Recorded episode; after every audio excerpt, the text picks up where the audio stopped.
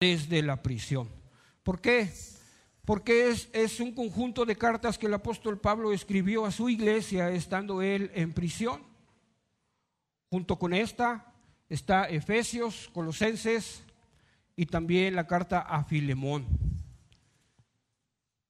Y, pero dentro de todo, esta es, una carta especial por parte de Pablo, porque él siente un amor especial por esta iglesia, porque él la fundó aproximadamente, dicen los libros de historia, en el año 49, 50, él junto con Silas y con Timoteo fueron los primeros, este grupo fue el primero que llegó al continente europeo, guiados por el Espíritu Santo. Y llegando a este lugar se dice que, no había sinagoga, sino que había un lugar de oración afuera del, del, pueblo. Y ellos fueron a ese, a ese lugar de oración y encontraron allí a una mujer llamada Lidia, que estaba orando y él se puso a predicar y ella se acercó y le dijo que, que, si podía realmente ser instruida por él. Estuvo platicando con Lidia, una vendedora de púrpura, y al final le dijo que si quería ir a su casa y se podían hospedar ahí. Y así lo hizo. Y se supone que ahí empezó esta iglesia, en la casa de Lidia. Y a partir de ahí empezó a crecer esta iglesia pero además de esto, esta iglesia por lo regular estuvo apoyando económicamente a Pablo en su ministerio misionero. En esta carta llegan noticias de la iglesia de Filipos a Pablo en la cárcel y parece ser que le envían un dinero y él lo, reconoce. Pablo como ciudadano romano probablemente estaba pensando que la sentencia que iba a recibir era la muerte. Como ciudadano romano, si, si lo condenaban a muerte, le cortaban la cabeza. Entonces yo creo que en, en medio de este sentimiento, Pablo es que escribe esta carta y envía un mensaje a esta iglesia muy querida por él. Anima a la iglesia a que continúen siendo fieles a Dios. Y en especial trata dos asuntos que tienen que ver, uno de ellos con la predicación del Evangelio y el otro con un grupo de creyentes del exterior que, que después vemos molestaban eh, el ministerio de Pablo, porque Pablo llegaba a un lugar eh, hacía un grupo de, gente, lo, empezaba a disipular, se hacía una iglesia y después llegaba este grupo que, que, les decía que Pablo no les había predicado y que no les estaba diciendo la manera correcta de obedecer a Dios y ellos querían que se obedeciera la ley judía. Eh, la, la Biblia los denomina como los judaizantes. Y parece ser que este grupo andaba atrás de donde Pablo andaba haciendo la obra misionera, andaba atrás y andaba atrás, porque ellos pensaban que lo que Pablo estaba haciendo no estaba completo, no era lo correcto. Entonces, son estos dos asuntos con los que se va a enfrentar esta iglesia. Uno de ellos es lo que generaba predicar el Evangelio. Además de un conflicto entre dos hermanas de la iglesia y los trata Pablo ahí. Pero lo sorprendente de esto es que eh, Pablo ve que esta iglesia se está enfrentando a un peligro que puede realmente llevar a la disolución de la iglesia o que la iglesia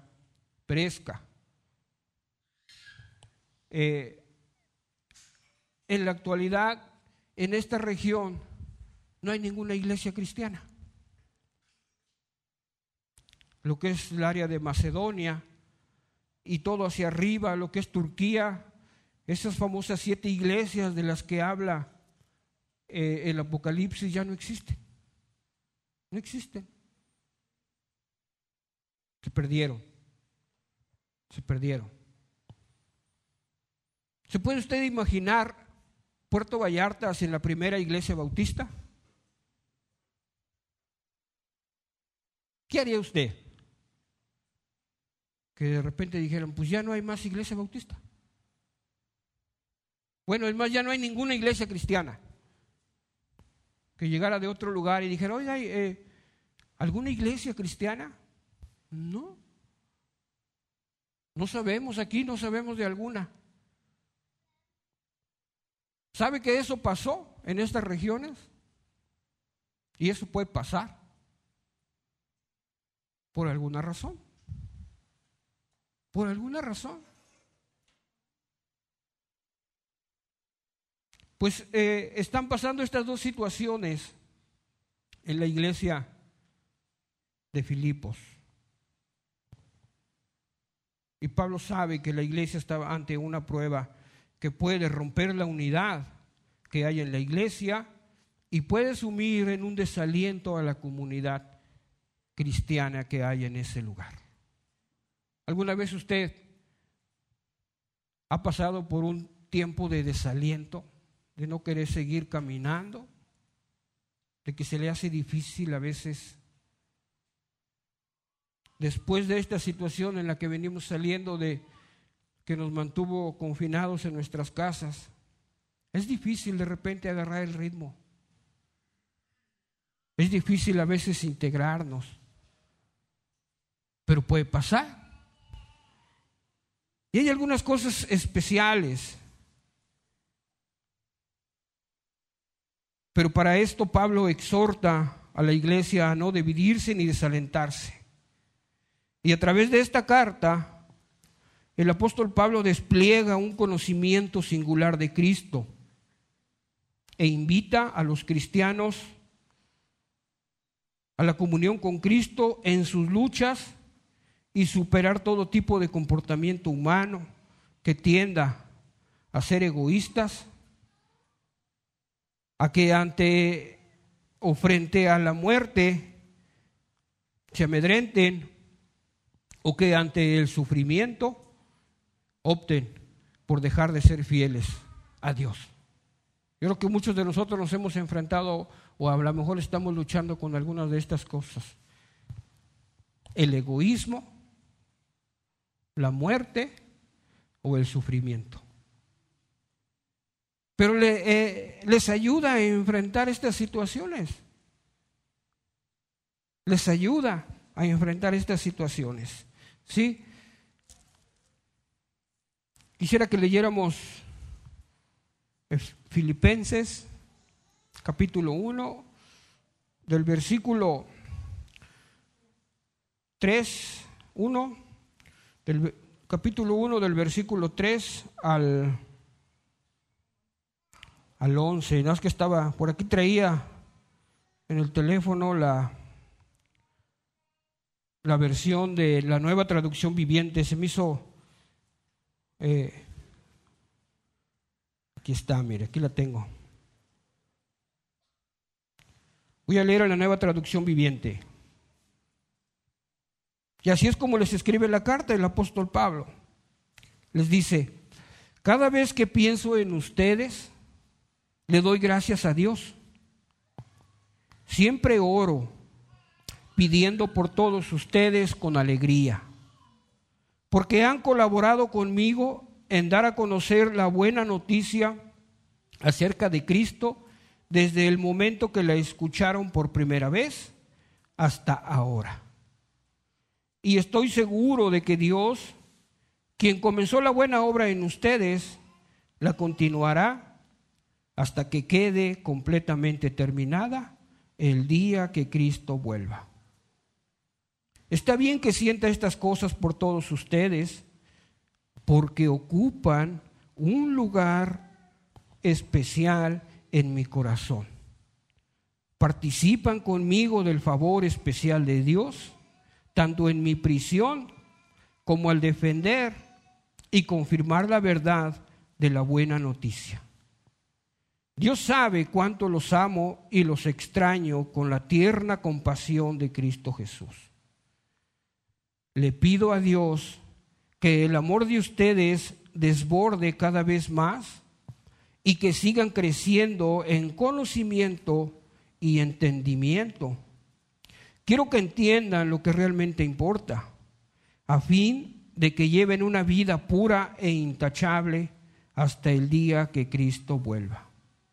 Que estén siempre llenos del fruto de la salvación, es decir, el carácter justo que Jesucristo produce en su vida.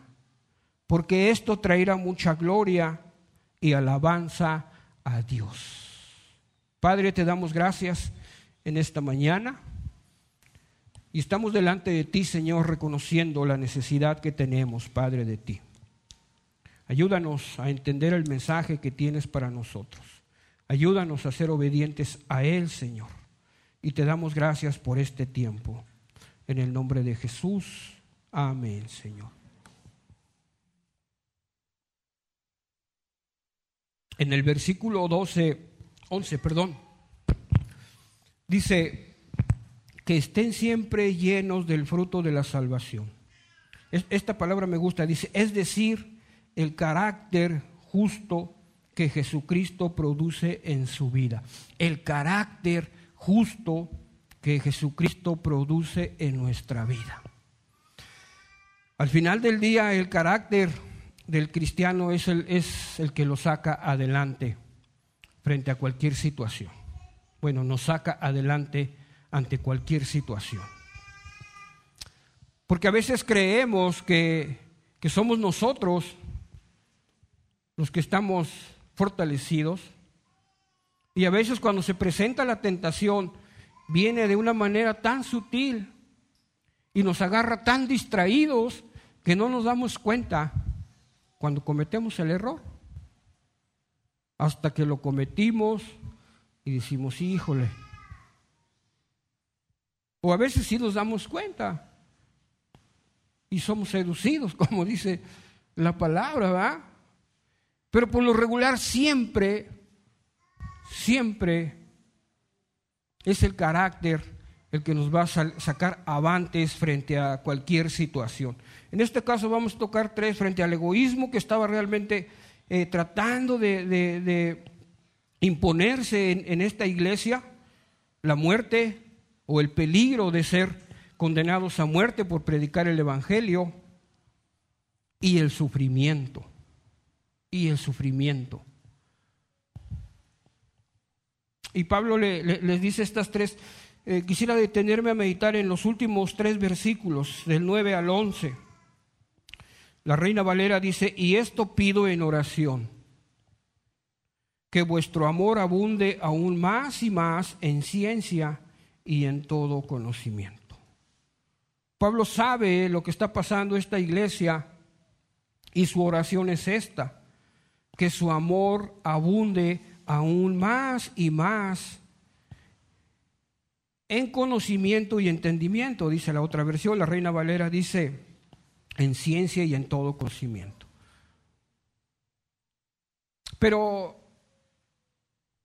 a veces creemos que el amor es como nosotros lo concebimos, ¿verdad? Lo que está haciendo Pablo es llevarlos realmente a lo que es el amor de Dios.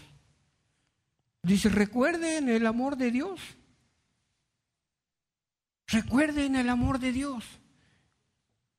En tiempos de dificultades, recuerden que fueron amados por Dios.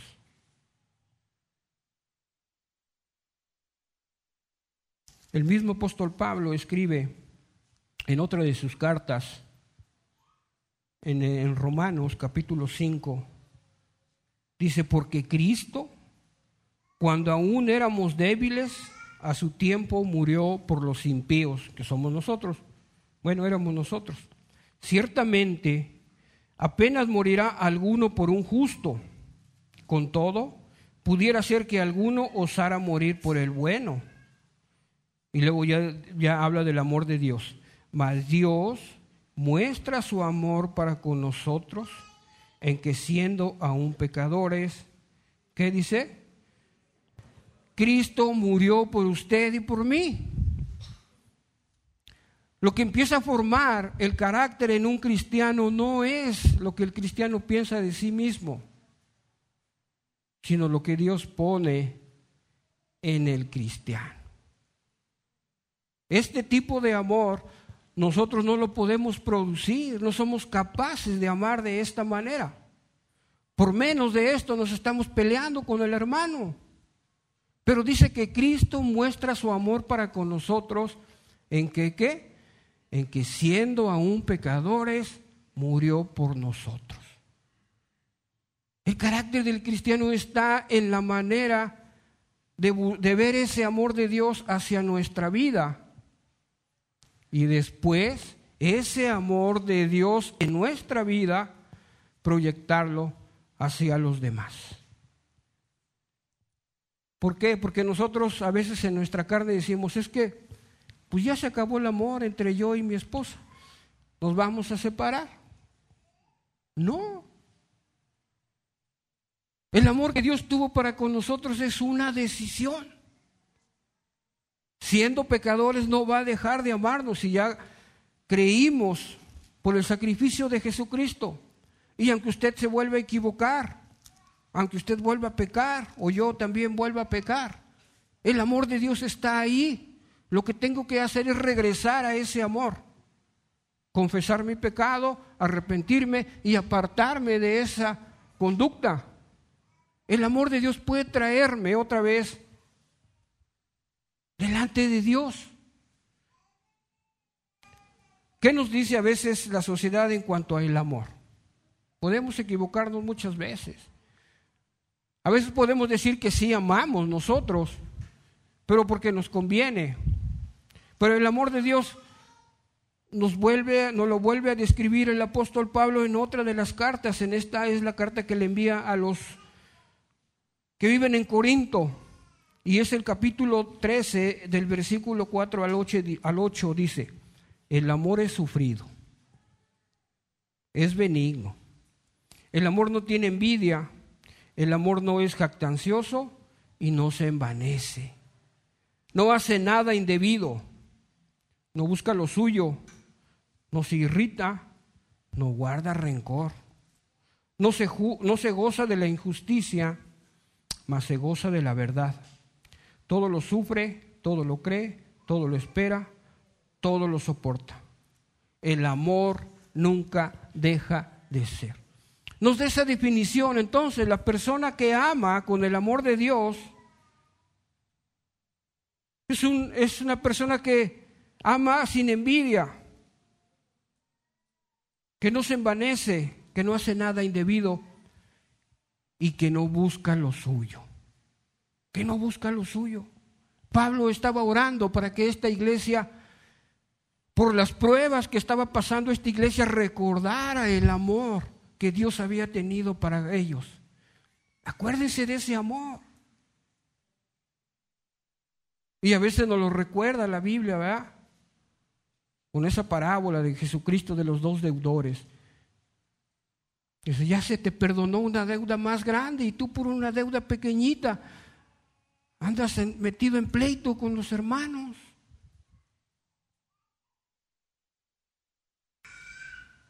La primera característica de, este amor es que debemos tener un conocimiento correcto de lo que significa el amor de Dios. Debemos tener un conocimiento correcto de lo que significa este amor, no lo que nosotros consideramos que es el amor. Y una vez que lo entendemos, dice que vuestro amor que abunde aún más y más. O sea, no dejar de amar. Seguir amando está usando un verbo continuo. Dice, amas, sigue amando. Es que ya me cansé, es que hay dificultades, es que esto, es que aquello, no. Sigue amando. Estaba leyendo a un... No, ya se me olvidó el nombre de esta persona. Pero él dice que, que cuando estemos frente a Dios allá en el tribunal, que nomás nos van a hacer una pregunta, dice. Dice, nomás nos van a hacer una pregunta. ¿Amaste o no amaste? La pregunta yo se la hago a usted. ¿Estamos realmente amando como hemos sido amados por Dios? ¿O no lo estamos haciendo?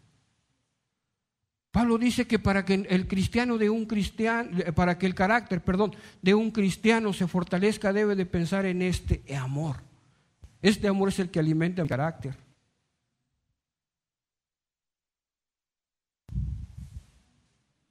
La segunda característica de este amor es, es, que es un amor con discernimiento. Sabe dónde aplicarlo y cómo aplicarlo. A veces creemos que el amor es que solo nos den por, por nuestro lado, ¿no? Pero no. No, a veces el amor ocupa que nos corrija, que no nos den lo que nosotros queremos que nos, que nos den. Y ahí es a donde se complican las cosas.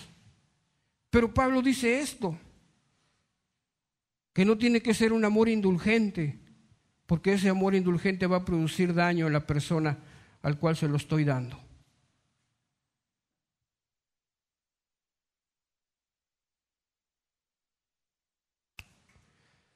Lo contrario del amor es el egoísmo. Es el egoísmo. La persona que es egoísta siempre mira para sí mismo. Si, si, te portas bien, entonces te amo. Si me das, te amo. Si haces lo que yo quiero, te amo. Y luego le decimos al niño, ¿va? Si haces eso ya no te voy a querer, ¿eh? Y eso entra en la mente. Y creemos que a veces así es Dios. Cuando hacemos algo equivocado sabemos que ya dejó de amarnos Dios. No, es, es, es diferente. Es diferente. Y vean la manera en que, en que Pablo ilustra hasta dónde puede llevar ese amor. Dice, no hagáis nada por, en, el, en el capítulo 2, el versículo 3 en adelante, dice, nada hagan por contienda o por vanagloria. Antes bien, con humildad, estimando cada uno a los demás como superiores a él mismo, no mirando cada uno por lo suyo, por lo suyo propio, sino cada cual también por lo de los otros.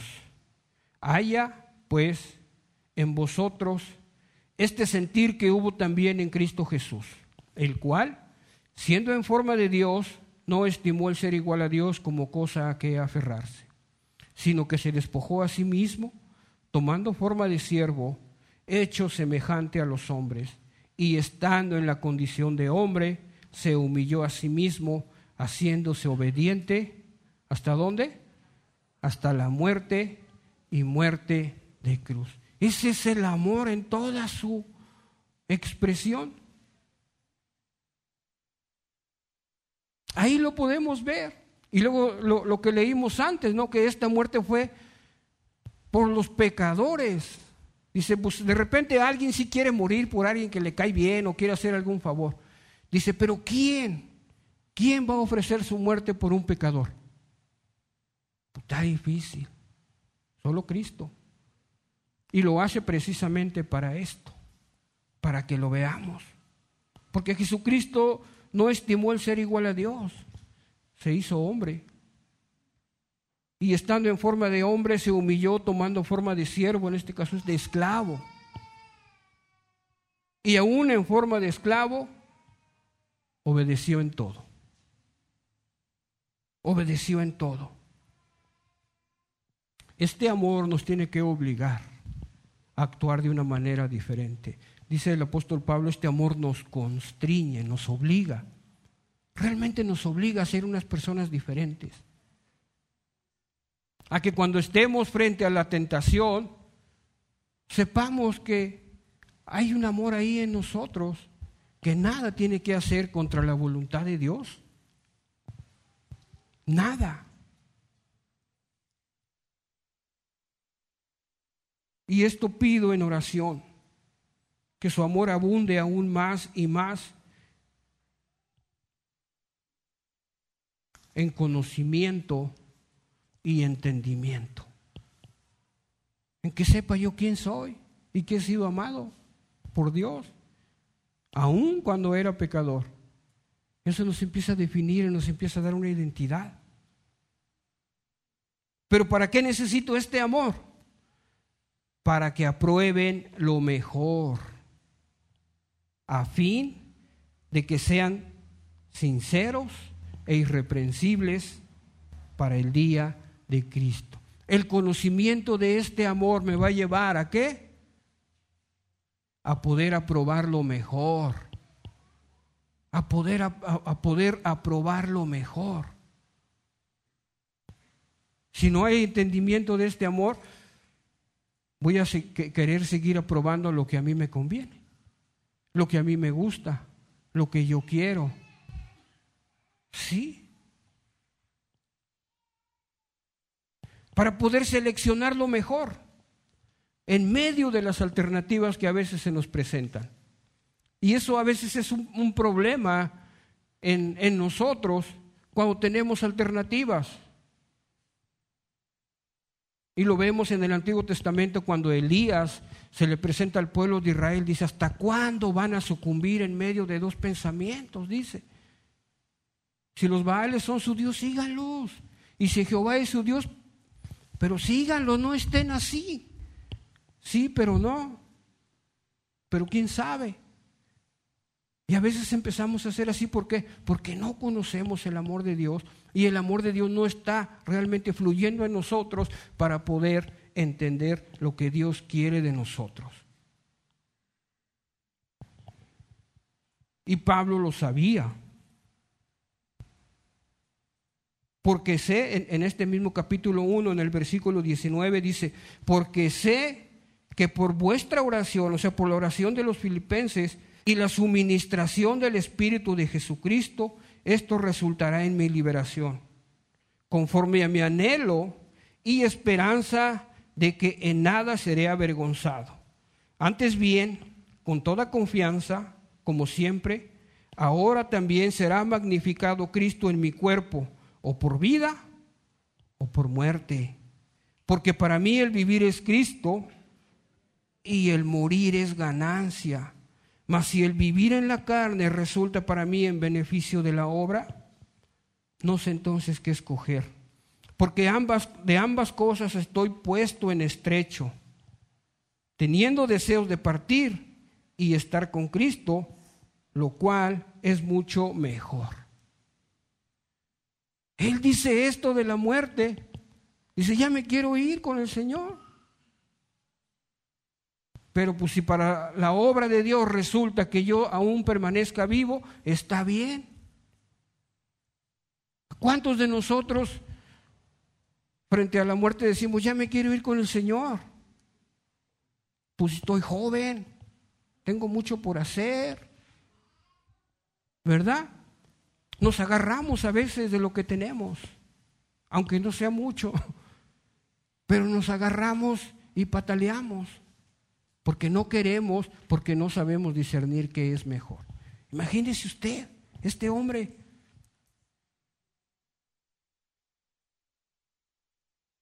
teniendo el deseo de partir y estar con Cristo, lo cual es muchísimo mejor, pero quedar en la carne es más necesario por causa de ustedes, les dice a, los filipenses.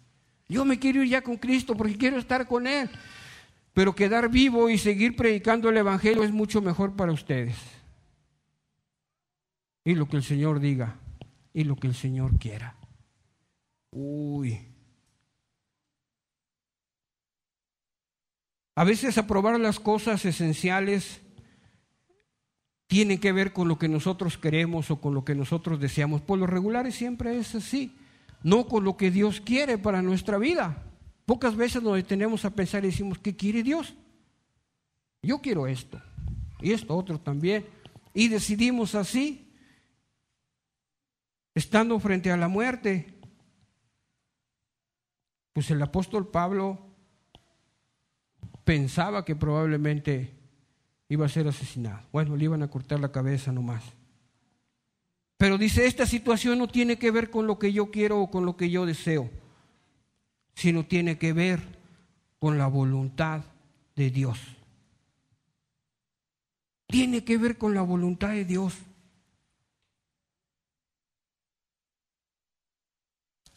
Y mire hasta qué punto el apóstol Pablo cambia su manera de pensar. Me voy a brincar al, capítulo 3 y su manera de pensar es esta. Versículo 7 en adelante dice, pero cuantas cosas eran para mí ganancia, las he estimado como pérdida por amor de Cristo. Y ciertamente, aún estimo todas las cosas como pérdida por la excelencia del conocimiento de Cristo Jesús, mi Señor, por amor del cual lo he perdido todo y lo tengo por basura para ganar a Cristo y ser hallado en Él, no teniendo mi propia justicia, que es por la ley, sino la que es por la fe de Cristo, la justicia que es de Dios por la fe. Ahí está el otro punto que puede ayudar al carácter del cristiano, el ser justificados por Dios. Que Dios decrete que nosotros hemos, hemos sido juzgados en Jesucristo y que el pecado por el cual nosotros fuimos hallados culpables fue pagado por Cristo. Y entonces dice la Escritura, ¿quién nos va a condenar si Dios es el que acusa y ya nos perdonó? Dios es el que acusa y ya hemos sido perdonados. Siendo aún pecadores, el, primer punto decía, siendo aún pecadores, fuimos amados por Dios. Somos amados como pecadores. No éramos buenos, al menos yo. Y por el juicio que se le, por el juicio que se le, se le sometió a Jesucristo, fui perdonado y fui justificado. Entonces, ¿quién me va a condenar? Eso es lo que debemos entender nosotros, que el carácter de un cristiano no tiene que ver con el cristiano, sino con lo que Jesucristo hizo por él. Porque nosotros en, todo momento nos podemos perder. Y aún pueden prevalecer muchos anhelos que no tengan nada que ver con las cosas de Dios. Esto es lo que les estaba diciendo el apóstol Pablo. Filipenses, acuérdense que fueron amados por Dios siendo pecadores. No sean egoístas. Y luego les dice, acuérdense que ya fueron justificados en el juicio de Jesucristo. ¿Qué les va a hacer la muerte? Nada, nada. Nada, dice, incluso yo ya me quiero ir allá con el Señor. No le tengo miedo. ¿Cuántas veces nos acobardamos delante de la muerte? Y el carácter del cristiano se empieza a hacer como gelatina. Porque a lo mejor no tenemos la convicción de que vamos a estar allá con Él. Pero es lo que Él les dice. Pero cuantas cosas eran para mí ganancia, las he estimado como pérdida por el amor de Cristo. Y ciertamente aún estimo todas las cosas como pérdida por la excelencia del conocimiento de Cristo Jesús, mi Señor, por amor del cual lo he perdido todo y lo tengo por basura para ganar a Cristo y ser hallado en Él, no teniendo mi propia justicia. ¿Cuál justicia? La que era de la ley, dice. La justicia que Él creía que estaba haciendo las cosas bien para Dios. No, que es por la ley, no, sino la que es por la fe de Cristo, la justicia que es de Dios por la fe. Imagínense darse cuenta de que todo lo que había hecho, todo lo que había hecho, él siendo un, un ciudadano judío de primera según ellos, dice, si alguno piensa que tiene de qué confiar en la carne, yo más, circuncidado al octavo día, del linaje de Israel, de la tribu de Benjamín, hebreo de hebreos y en cuanto a la ley, fariseo, o sea, irreprensible. Pero cuantas cosas eran para mí ganancia, las he estimado como pérdida por el amor de Cristo Jesús, para que mi justificación no sea hallada en la ley, sino en el amor sino lo que es por la fe de Cristo, la justicia que es de Dios por la fe. Wow. Cuando entendemos esto, cambia, cambia todo. ¿Sabe? A veces cuando Dios nos confronta y, nos hace ver que, que Él quiere a veces glorificarse en nuestra vida y nosotros somos renuentes y queremos seguir haciendo lo que queremos o queremos seguir guardando algo o, no arriesgándonos a algo. Yo recuerdo mucho una parte de, en, que, en, que, en que Dios trató con mi vida había un, hacían, no sé si todavía lo han de hacer, un, una como kermés de puras eh, instituciones de asistencia privada, las hacían cada año para recaudar fondos. Y nosotros vendíamos tacos de bistec con papas a la francesa y una salsa bien buena. Y, y hamburguesas. Pues resulta que se acabaron las papas y me dijeron, mañana vas a traer papas a la central de abasto. Y sabe que no nos daban dinero para comprar las papas, nomás nos daban para el pasaje y teníamos que ir a pedir, ir a pedir a todos los pasillos de la central de abasto. Y decíamos, hola, buenas tardes, mira, vengo de un centro de rehabilitación y vengo a ver si me quieres apoyar con lo que... Ponte a trabajar, me decían. O, a veces a veces decían palabras bien duras. Y, me da vergüenza.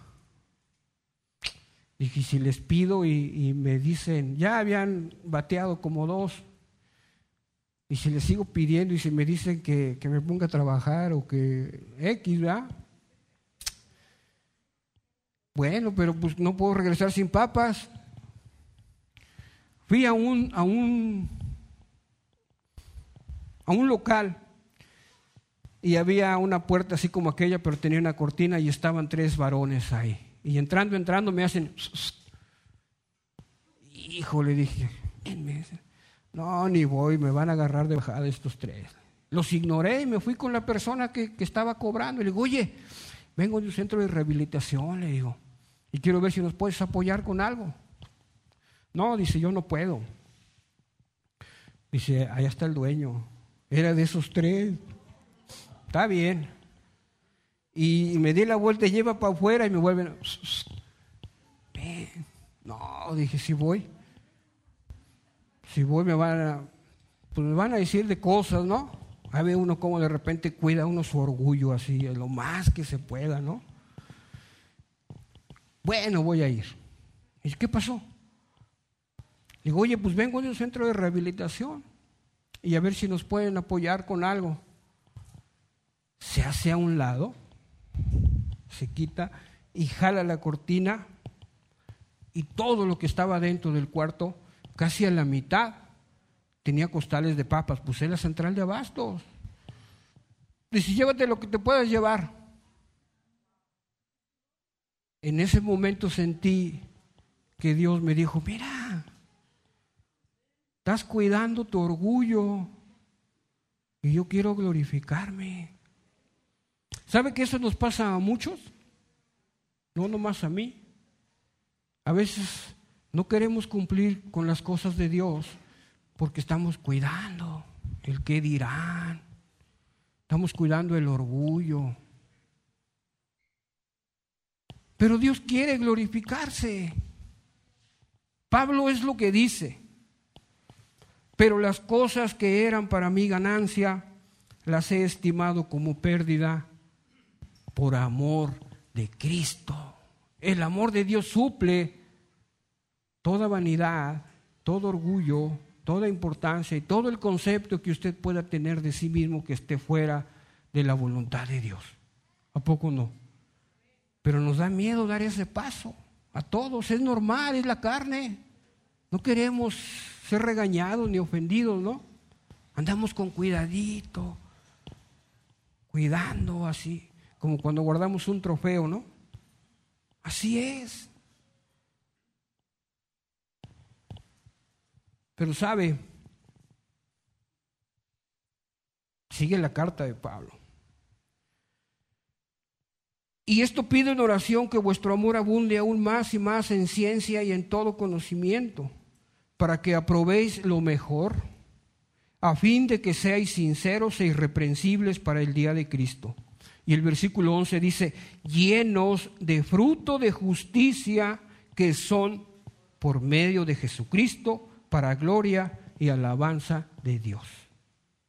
Después de conocer que el amor de Dios, eh, que el amor que Dios tuvo por mí y que depositó en mí cuando yo creí, después saber que fui aprobado en el juicio de Cristo, que Él pagó mi pecado, viene esto.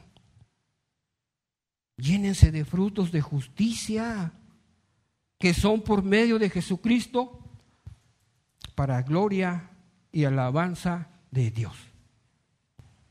¿Ha visto ahorita los árboles de mango que hay por ahí? ¿Cómo están? Parecen arbolitos de Navidad, ¿verdad?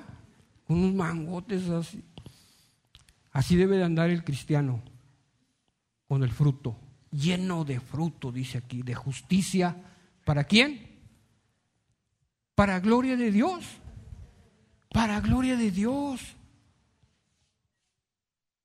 Y el apóstol Pablo usa aquí una figura que, usaba en el Antiguo Testamento, en Salmo 1, versículo 3, que dice, déjame ver si la Biblia lo trae, dice, Salmo 1, versículo 3, está hablando del varón, dice, será como árbol plantado junto a corrientes de aguas, que da su fruto en su tiempo y su hoja no cae y todo lo que hace prospera. Ya entendimos el amor de Dios y no debe de agotarse ese amor de Dios. Ya fuimos justificados, entonces debemos producir fruto. Fruto. Y en ese fruto que producimos debemos de entender que estamos glorificando a Dios al mostrar que es posible hacerlo en el amor de Dios, perdonados por Jesucristo y en el poder del Espíritu Santo. Y para gloria de Dios, no para mí, para gloria de Dios, no para mí. Lo que se hace es para eso. Pero se nos olvida, se nos olvida.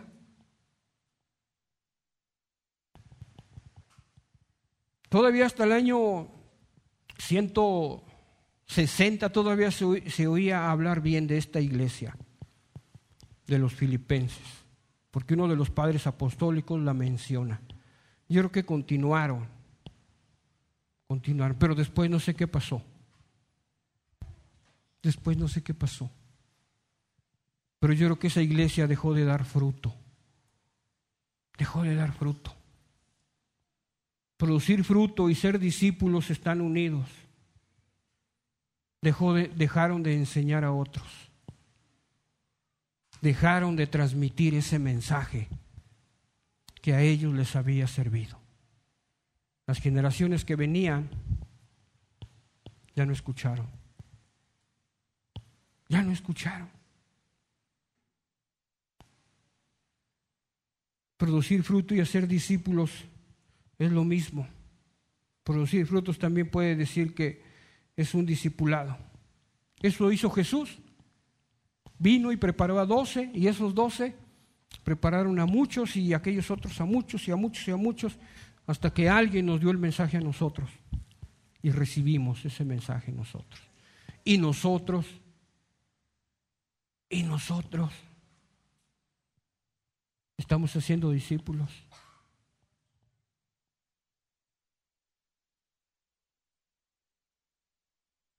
Debe ser esto un estilo de vida. El producir fruto debe ser un estilo de vida, el estilo de vida que nos identifica con Jesucristo.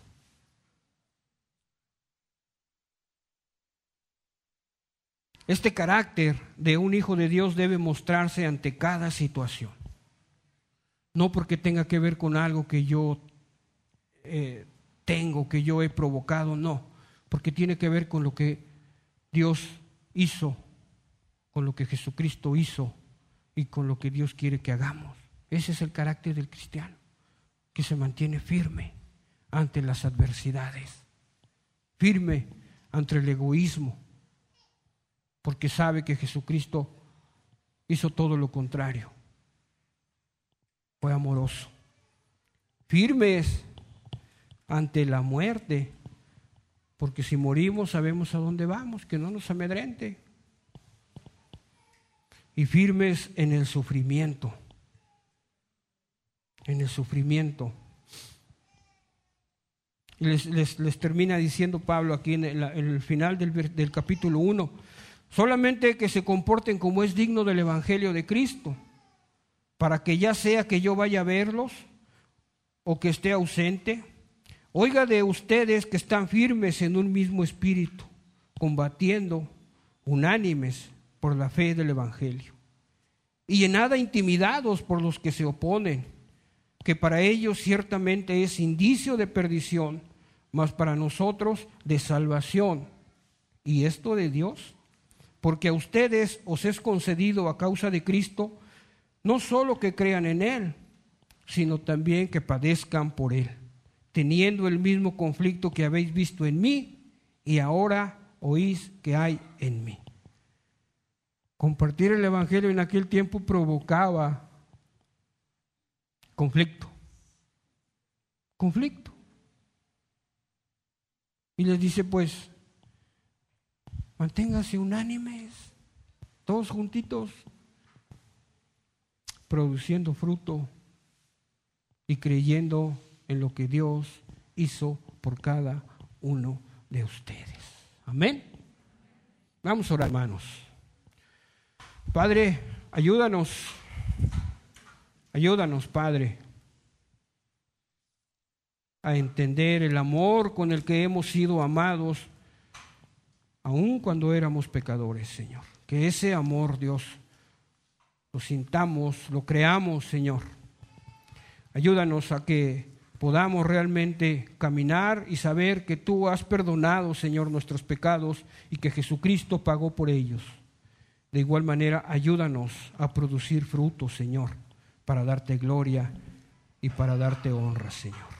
Te alabamos, te glorificamos y te damos gracias en el nombre poderoso de tu Hijo amado Jesucristo. Amén, Señor. Gracias, hermanos. Amén, amén. Gracias por la vida, Pastor Antonio. Antonio Martínez, yo le digo Troños. Gracias por la vida de él y de, su esposa Vero y por su ministerio.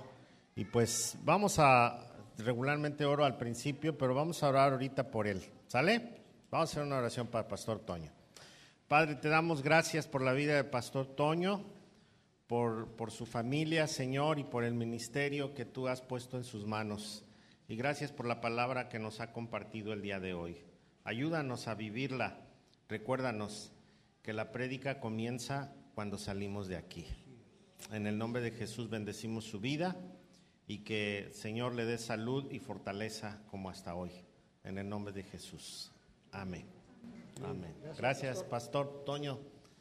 Y pues gracias a Dios, ¿verdad? ¿Cómo están todos? ¿Bien? ¿Sí?